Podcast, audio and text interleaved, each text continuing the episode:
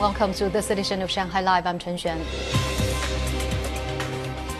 Eight new movies are being screened during the National Day holiday, and industry insiders are expecting a better box office performance than the Mid Autumn Festival. Reporter Zhang Hong explains why. My Country, My Parents, the star studded anthology, is one of the movies that has received a lot of attention.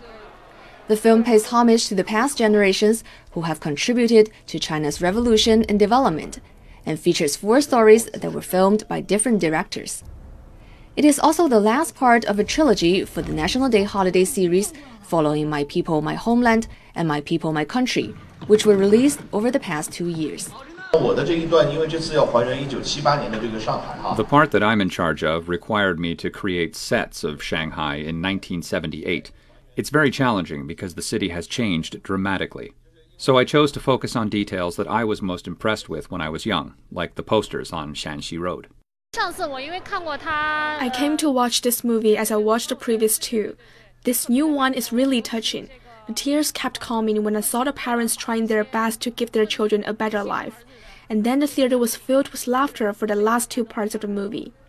Another much anticipated drama is the historical epic The Battle at Lake Changjin that tells the story of the Chinese People's Volunteer soldiers fighting bravely in freezing temperatures in the war to resist U.S. aggression and aid Korea.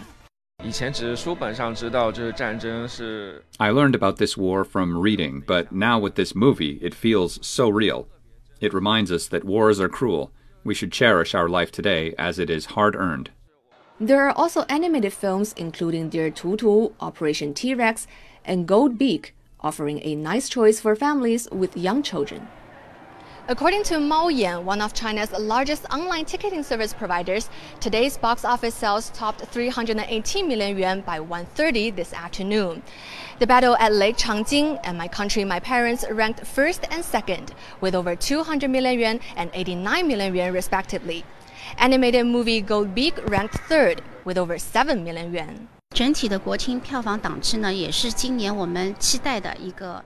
We've been looking forward to the National Day holiday. We saw an increase in box office sales during the Spring Festival, and we are also expecting a big numbers during this holiday as the tickets of top-ranking films are selling quite well. Analysis by China International Capital Corporation has predicted sales of 4.1 trillion to 4.9 trillion yuan at the box office during the holiday. Zhang Hong, Shanghai Live.